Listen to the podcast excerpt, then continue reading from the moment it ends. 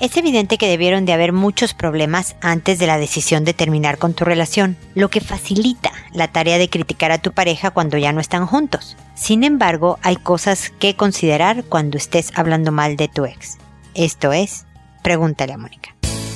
Noviazgo, pareja, matrimonio, hijos, padres, divorcio, separación, infidelidad, suegros, amor, vida sexual. Toda relación puede tener problemas, pero todo problema tiene solución. Pregúntale a Mónica. Porque tu familia es lo más importante.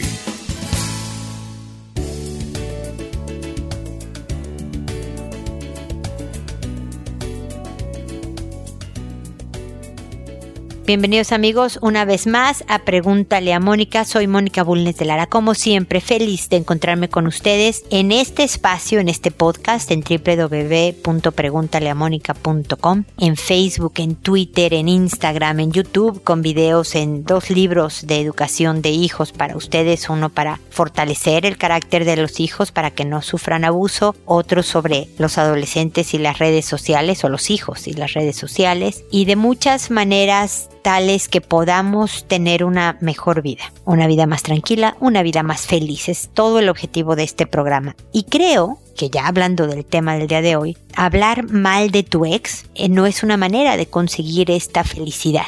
Porque puede que se lo merezca, puede que no estés diciendo mentiras, puede que estés basando cada opinión en hechos concretos y que no estés chismeando por chismear.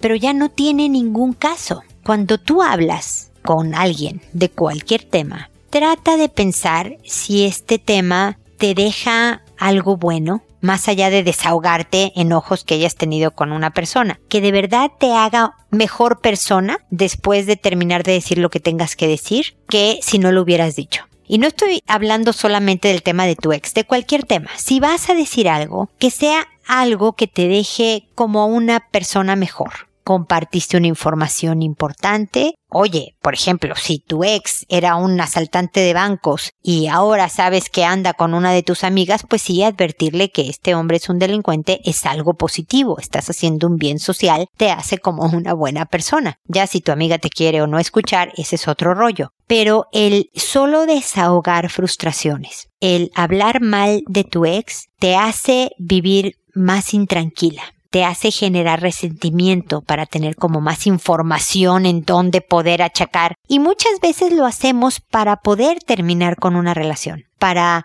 que el desprendimiento sea menos doloroso o más rápido. Pero finalmente esta estrategia te deja un mal sabor de boca y la gente te percibe como resentida, como amargada por la situación, aunque tengas toda la razón de tu parte. ¿Me explico? Y además, si lo haces, voy a ir un paso más adelante con tus hijos. Si hablas mal de tu ex con tus hijos, los cargas de temas que no le corresponden y que no saben manejar, de temas de adultos. Incluso si tu hijo tiene 48 años y tú le quieres contar todas las verdades de su papá, es aún una carga que no le corresponde, que le va a hacer daño, que no te va a ser más aliado o menos aliado de este hijo.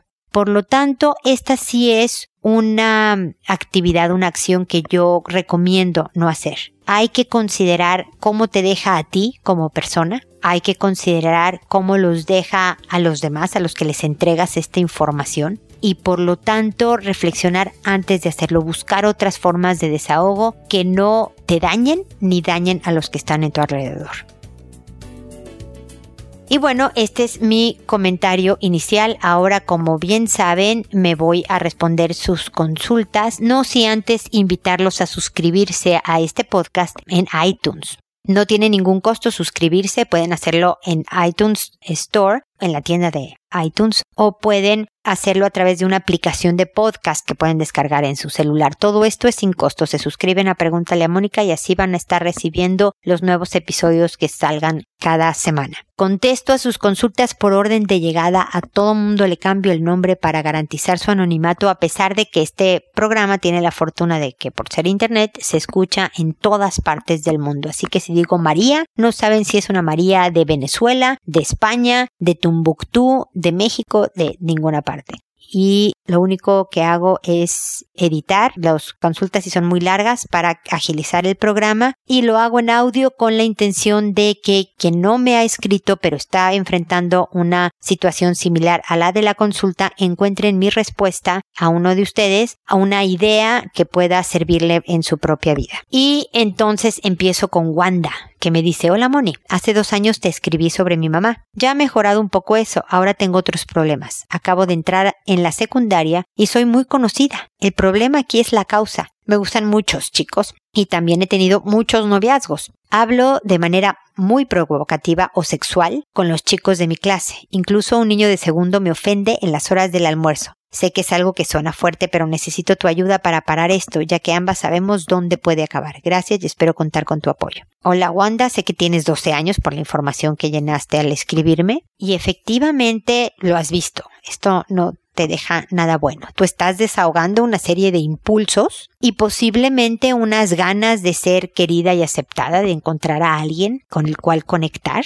pero el camino en el que lo estás haciendo te pone más en riesgo que en un, un buen momento. Es decir, para encontrar un buen novio, para encontrar una buena persona en donde tú te sientas tranquila y segura y demás, es necesario ser tú tu mejor persona también cuando tú estás conectando desde tu lado no sano, desde tu lado negativo, vas a encontrar gente no sana que te va a lastimar muchísimo. Nadie, yo no puedo hacer que tú dejes de decir cosas sexuales o provocativas. Yo no puedo hacer que tú tengas novios y te gusten todos los hombres del planeta. La única que tiene control sobre todo sobre tu boca eres tu Wanda. Tú puedes pensar lo que quieras y ver a todos los niños pasar de tu escuela o de cualquier parte del mundo y puedes tener los pensamientos de qué guapo está, me gustaría darle un beso, eh, eh, todo lo que tú quieras provocativo sexual en tu cabeza que tú quieras, pero no hables. Y no me digas que no puedes parar,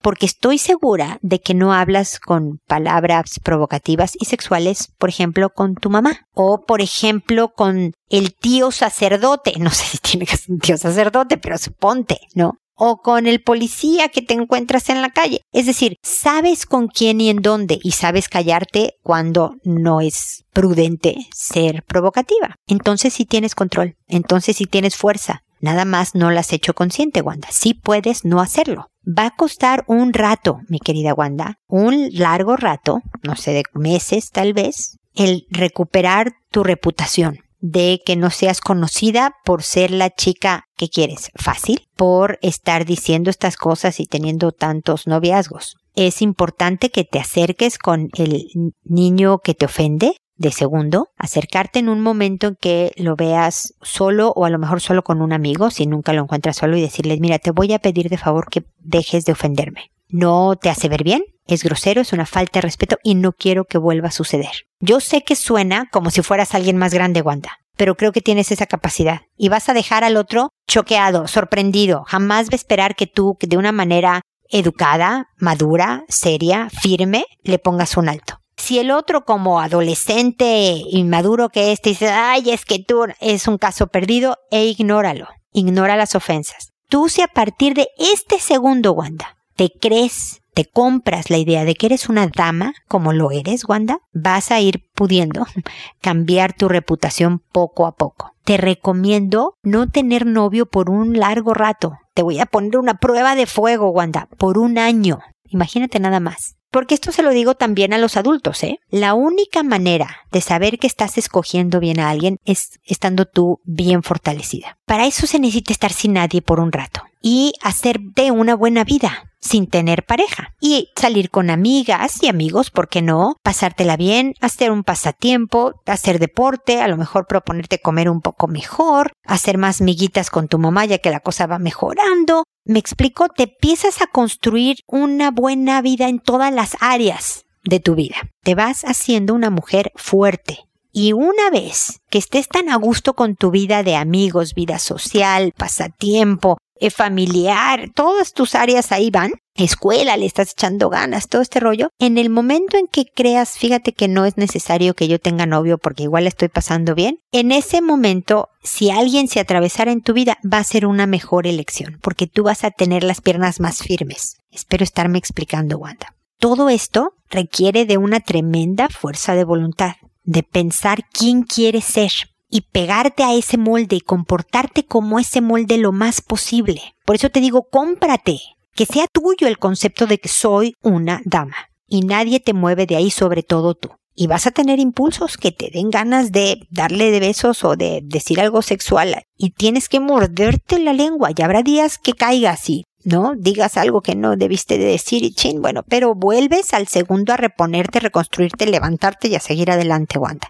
Tú puedes hacerlo, yo sé que puedes hacerlo. Así como hace dos años trabajaste en la relación con tu mamá, también tú le echaste ganas de ahí va, mejorando un poco la cuestión también yo sé que puedes con esto. Y este es bien importante porque de esto va a determinar el resto de tu vida. Ve si acabas con tres mil novios sintiéndote un poco usada, sintiéndote un poco mal por la persona que eres o sentirte orgullosa de quién eres, contenta con quién eres. Esa es una diferencia que te cambiará el resto de tu destino, Wanda. Así que échale ganas y espero que sigamos en contacto para seguirte echando porras, haciéndote barra, lo voy a decir en chileno, para que sigas adelante, ¿ok? Así que estamos en contacto.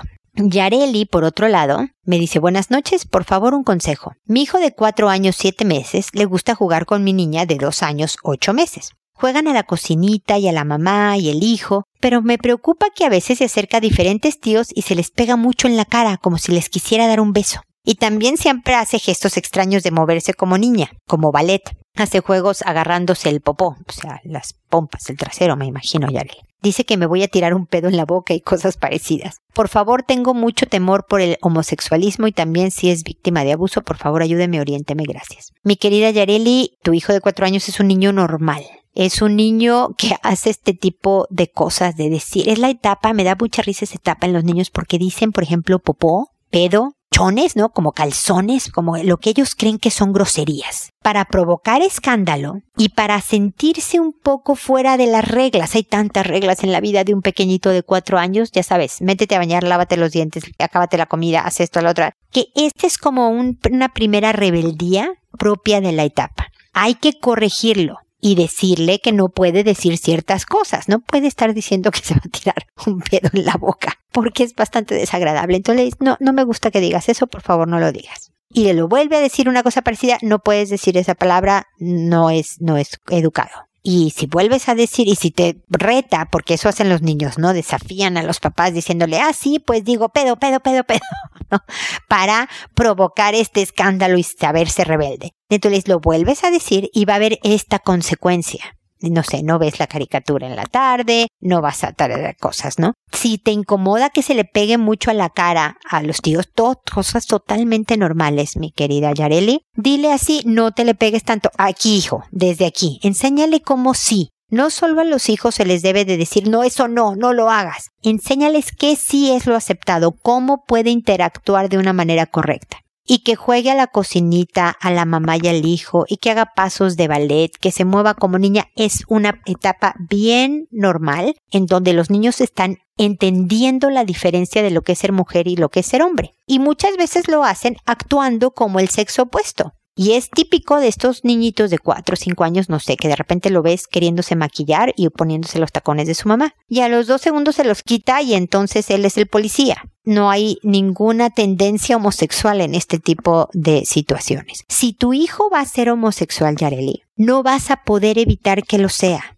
Nada que tú hagas, porque no tenemos nadie, hasta la fecha en pleno siglo XXI, ningún especialista tiene el conocimiento específico concreto de lo que hace ser a una persona homosexual. Imagínate que fuera tan fácil como decir si sus hijos se mueven como ballet y no quieren que sea homosexual, deténganlo. Porque moverse como ballet es una clave segura del homosexualismo. Esto no existe, Yareli. Tu hijo está en una etapa de entendimiento del mundo real, es un niño normal, nada más que hay que corregir las cosas con cariño, pero con firmeza, que sean inadecuadas, ¿ok? Espero que sigamos en contacto conforme te surjan dudas de qué pasa con los niños y las niñas conforme crecen, ¿ok? Gracias por tu mensaje.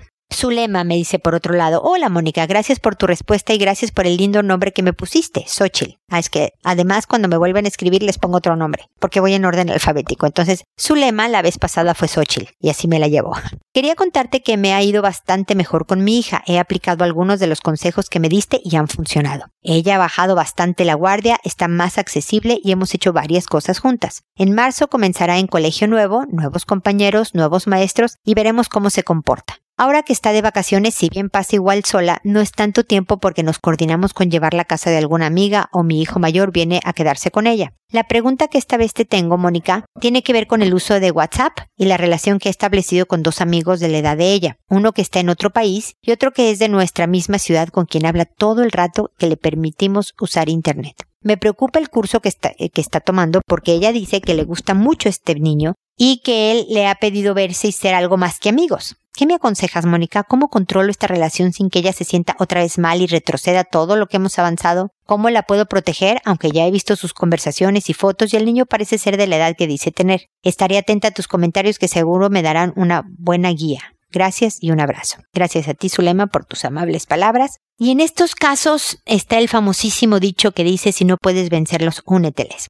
No, yo creo que aplica mejor el que a los amigos hay que tenerlos cerca, pero a los enemigos hay que tenerlos más cerca. Y no porque este niñito de WhatsApp que vive en tu misma ciudad eh, sea un enemigo, a lo mejor es un buen jovencito, pero es importante por la edad de tu hija, por los problemas que han tenido con anterioridad y demás, que tú te mantengas vigilante. ¿Cómo? Diciéndole que venga a la casa. Te puedes ver con él en la casa, cuando yo estoy. Y si es el sábado, su lema es el sábado pero que ella vea que tú estás dispuesta a ser abierta y ver a este como un amigo por el momento. A lo mejor llega a ser algo más que amigos, hija, pero las relaciones tienen pasos. Pueden gustarse mucho y todo eso y al rato pueden ser novios, pero por el momento amigos y que venga a la casa y conocerlo de tal forma que no sea un tema tabú, no sea un tema de poder, de que, ah, tú no quieres que lo vea, pues entonces escondidas lo veo, ¿no? Y quedo con él sin que nadie lo sepa y demás. Sino que abres tus puertas y que estás dispuesta a que sea un tema de conversación. Eso es bien importante para que tú puedas vigilar. Y si ves señales de alerta, con mucha habilidad y mucho tacto, Zulema, tienes que hablar con tu hija y decirle, oye, he notado que fulanito como que siempre te dice que llega a las cuatro de cuenta y llega como a las cinco y media, hija. ¿Te avisa? Porque es importante por los amigos, tienen el cuidado de avisarle al otro amigo, oye, fíjate que voy a llegar tarde para que no estés tan esperando. No sé, tonterías de esas, pero que la haga reflexionar en lugar de decir, oye, me parece muy mal que tu amigo te deje plantado por, no, hora y media y no llegue y ¿verdad? Una manera en que suene a pregunta. Tu hija igual puede levantar los ojos al cielo y decir, ay, sí, mamá me avisó, aunque a lo mejor no te avise, pero igual va a haber escuchado que eso no está tan bien y de verdad se lo quedan los hijos adentro y lo consideran y lo analizan y si lo creen correcto lo hacen suyo y si lo creen incorrecto lo desechan, pero lo importante es el análisis y que se lo está quedando para reflexionar. Ok, Zulema, esa es mi sugerencia, espero que te ayude. Ahí me cuentas cómo va la cosa, porque de verdad quiero que las cosas estén bien con tu hija y en casa. Luego está Alicia que me dice, necesito ayuda urgente. Yo tengo 21 años y tengo un hijo de 5 años. Mi problema es que en varias ocasiones he cachado a mi hijo jugando a tocarse sus partes con su primo de la misma edad. Yo he hablado con él y le pregunto por qué o para qué lo hace, quién le dice que lo haga o cosas así. Solo que él no me responde. Él me dijo que no lo volvería a hacer, pero hoy lo encontré con mi hermanito de exactamente la misma edad. Mi hijo, sobrino y hermano conviven mucho pues van juntos a la escuela y juegan, pero no entiendo por qué los niños hacen eso. Alicia, gracias por tu mensaje. Lo primero que te tengo que decir es que este programa está hecho y tu pregunta es bien importante porque esto es muy típico de la edad y sucede con frecuencia estas situaciones y te voy a decir algunos comentarios. Pero hay gente que me escribe, por ejemplo, cuando tú empezaste con necesito ayuda urgente y como ves yo no te respondo al momento en que tú me escribiste. Mi trabajo, las horas que tengo en el día para hacer esto de pregúntale a Mónica es restringido y por lo tanto me tardo en responder las preguntas, pero siempre las contesto. Entonces, si tú me preguntas cosas como ¿por qué los niños hacen lo que están haciendo mi, hijo, mi sobrino, mi hermano? Te lo puedo responder porque no tiene un concepto de mucho tiempo. No te estoy respondiendo años después cuando ya no venga el caso. Pero si tú me dices, fíjate que mañana quiero llevar a mi hijo a una fiesta y no sé si deba ir o no, no voy a llegar. Entonces no te lo digo a ti por la pregunta que me haces Alicia, sino se lo digo al auditorio. Pregúntenme cosas generales que con gusto voy a responder para dar ideas y sugerencias. Cosas que no necesiten una respuesta de uno o dos días, porque no, lamentablemente no voy a poder llegar. Quisiera poder llegar, pero me es imposible. Así que les agradezco la paciencia para eh, esperar mi respuesta, les agradezco la comprensión en la mecánica de cómo funciona Pregúntale a Mónica. Y ya, Alicia, me voy con lo que tú me preguntas. Los niños de 5 años hacen este tipo de cosas, exploración sexual. Están tratando de entender, ¿ves lo que le, respondí a Yareli? Están tratando de entender el mundo adulto están tratando de entender, ah, yo soy niño y entonces tengo estas partes y se siente así y esta es niña y tiene estas partes y vamos a ver qué se siente tocar las partes de las niñas, ¿no? Esto lo hacen. Que lo hagan, que sea normal, por la etapa en que están viviendo, no quiere decir que debas permitir que continúen haciéndolo. Es seguro que con tu ansiedad de ver a tu hijo y a su primo y luego con tu hermano haciendo estas cosas te provoque ansiedad y le empieces a preguntar, además de decirle no lo hagas, eh, empiezas, pero ¿por qué lo hiciste? Eh, ¿Quién te lo ha hecho? ¿Dónde lo aprendiste? Y sabe que es un tema de problema. Sabe que algo está mal, no entiende bien qué está pasando, pero sabe que estás medio siendo castigado o regañado y por lo tanto nada más te dice que no sabe o no te responde. No, porque percibe tu ansiedad. Así que tienes que ser la mejor actriz del momento y disimular que esto no te produce nerviosismo o ansiedad. Y un día hablar con tu hijo y decirle, mira, he visto que te tocas tus genitales o los de tu primo y todo eso, porque me imagino que tienes curiosidad sobre el tema. Ya has visto cómo se siente, ya has visto que los hombres todos tienen las mismas partes, pero hay preguntas que quisieras hacerme, hijo. ¿Quieres que hablemos sobre esto? ¿Tengas alguna duda? O no, mamá, no, no, gracias. Ah, ok, para que sepas que puedes hablar conmigo. Si sabes, hijo, que no puedes ir tocando las partes íntimas de las personas, porque precisamente por eso se les llama íntimas, porque son de cada quien y nadie las debe tocar, así como nadie debe de tocar las tuyas, porque se pueden lastimar por una parte o porque tú le enseñaste todo tu cuerpo a una persona que no tenía por qué ver todo tu cuerpo en un momento dado. Entonces, con el lenguaje de cinco años le explicas por qué es importante que lo deje de hacer. Y si lo vuelves a encontrar tres días después con tu hermanito haciendo lo mismo, les dices a los dos esto de no deben de hacer esto. Y si tienen alguna duda, pregunten, pero no pueden estarse tocando, no pueden estar eh, sintiendo unas partes o dejándose tocar. ¿Ok? Así que paren, por favor. Y cada vez, como cada vez le tienes que decir a tu hijito, lávate los dientes en la noche y a mediodía y en la mañana. Y tú dices, pero se lo he dicho durante cinco años, pues síguele, porque así seguirás por un buen rato. De la misma manera, una y otra vez les dices, esto no se hace pero quieren a platicar de esto, tienen alguna duda. Esa es la manera. Esta etapa va a pasar y lo va a dejar de hacer. Pero siempre sabiendo lo que es adecuado y lo que no es adecuado y sabiendo que puede acercarse a ti a conversar de este y otros temas sumamente importantes. Que si te ve enojada, que si te ve nerviosa, que si te ve que lo vas a regañar, lo que haces es evitar que tu hijo tenga la confianza y la tranquilidad de decir puedo ir a hablar con mi mamá. Y tú lo que quieres como mamá es que tu hijo sepa que cuenta contigo. Así que espero que te hayan ayudado mis comentarios. Ahí me cuentas cómo va la cosa y espero que sigamos en contacto. Luego está Briana, que me dice, tengo una niña de cuatro años, hace poco le encontré dándose besos con una amiguita de su misma edad en sus partes íntimas. La verdad me desconcertó muchísimo y no sé cómo abarcar el tema con ella. Ya le expliqué que no está bien lo que hizo, pero me queda la duda de cuál es la mejor manera de explicarle para que me entienda y no lo vuelva a hacer. Es mi única hija y siento miedo de que si fue esta la primera vez o ya lo habría hecho antes. Al preguntarle no me supo responder. Por favor dime cuál es la mejor manera, gracias. Briana, como ves, esto es parte de lo que ha sido varias de las consultas. Esto es parte de lo que hacen estos niñitos a esta etapa. Creo que lo hiciste muy bien al decir no lo hagas y habla sobre la importancia de cuidar las partes que cubrimos más.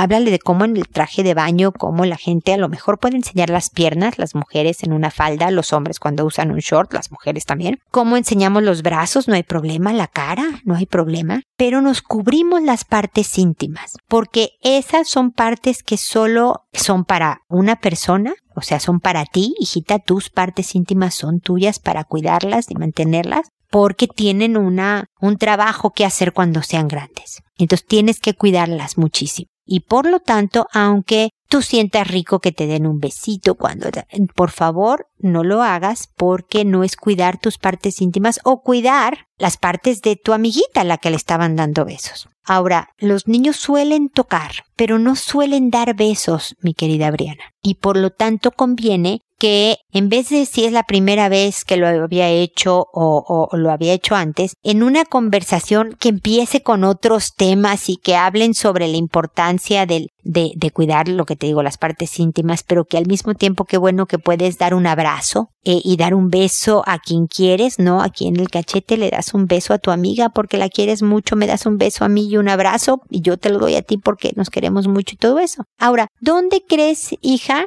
o sea, ¿quién te enseñó a dar besitos en las partes íntimas? ¿No? Así que parezca como muy casual, pero vaya totalmente dirigida. Porque si la niñita, la amiguita fue la que le enseñó, hay que averiguar o hacerle ver a su mamá dónde aprendió esta conducta esta pequeña. Si fue tu hija la que se le ocurrió la idea y es porque accidentalmente pasaba por la tu cuarto eh, o, en casa de la tía o cuando estaban viendo una película y vio algo parecido, hay que ver dónde surgió esta información, porque hubiera, hay posibilidad de algún tipo de abuso. No quiere decir que abusaron de tu hija, no quiere decir que abusaron de la niñita, pero hay veces que, por ejemplo, ver películas inapropiadas, poner a un niño a ver una película que no es la etapa de desarrollo, su edad para verla, es un tipo de abuso y por lo tanto hay que detectarlo y detenerlo. Si hay algo mayor, pues obviamente hay que tomar acción también. Pero el punto es que no parezca interrogatorio, porque si parece interrogatorio, tu hija no va a decir nada, no va a querer hablar y esto es lo que no es bueno.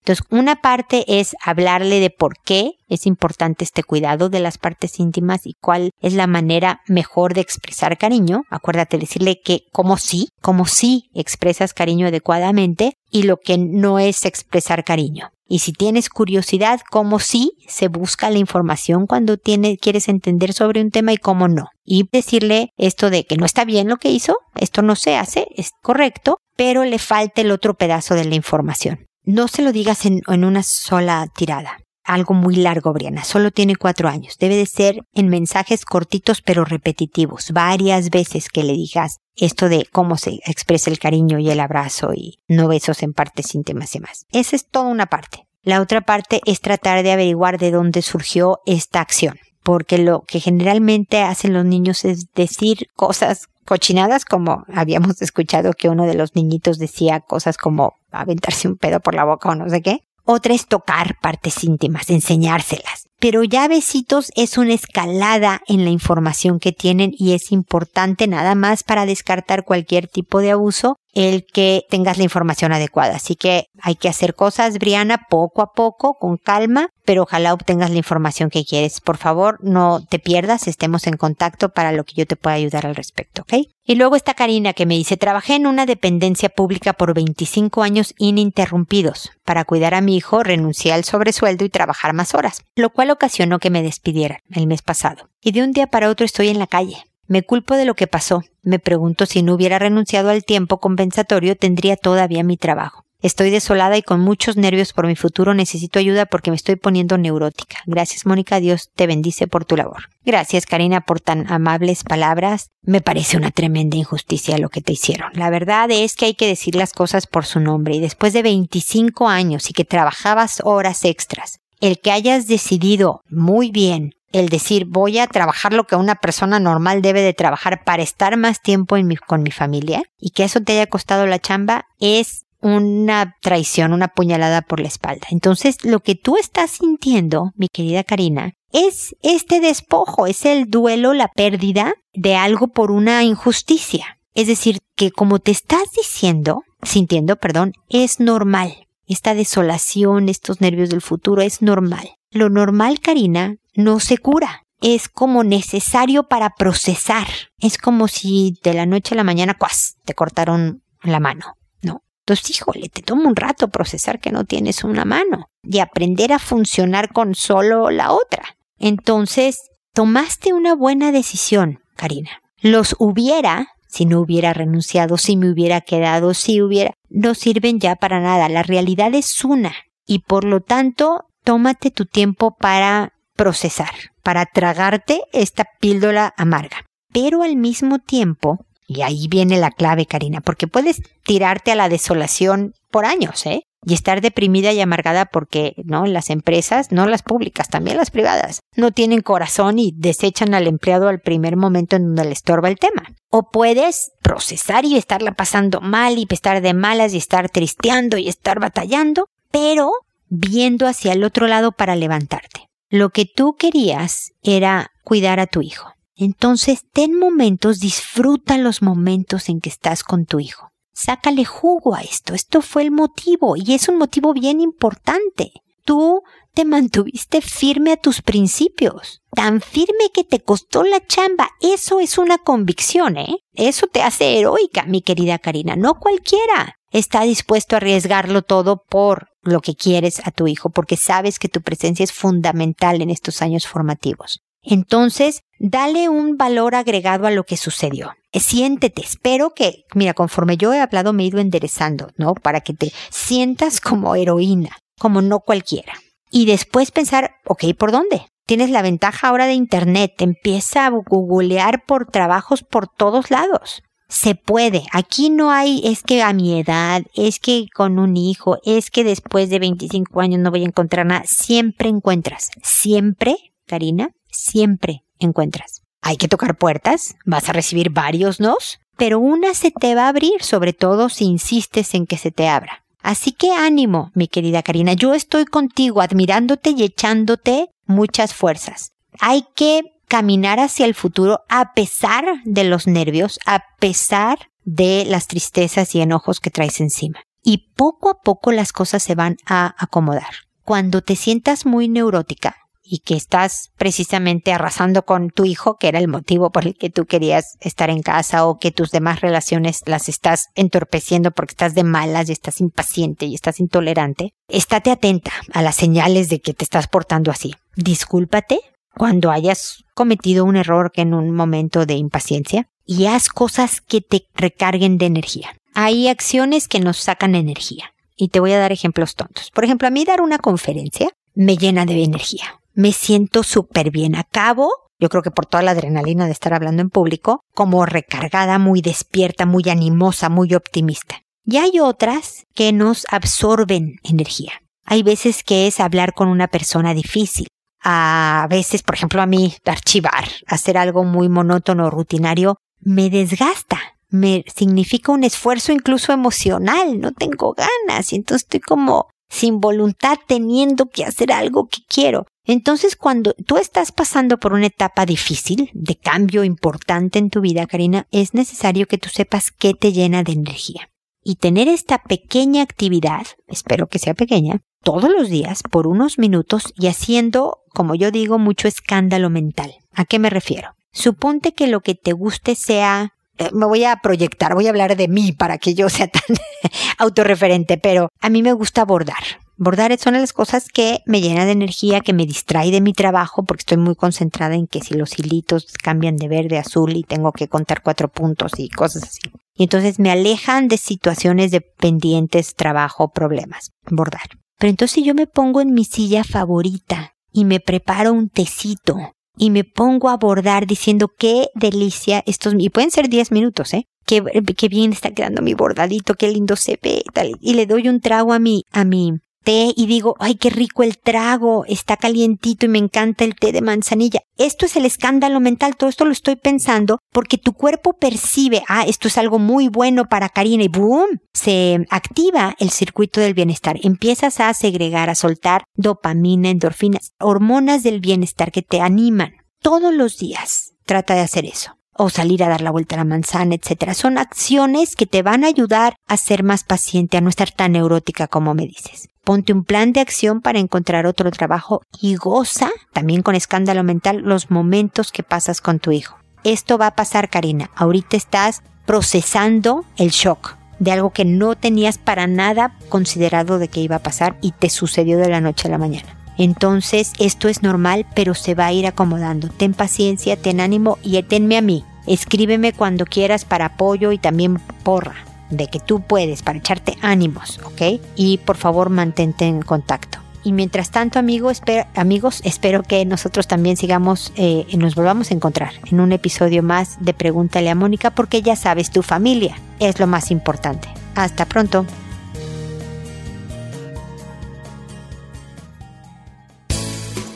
¿Problemas en tus relaciones? No te preocupes, manda tu caso, juntos encontraremos la solución. www.preguntaleamónica.com Recuerda que tu familia es lo más importante.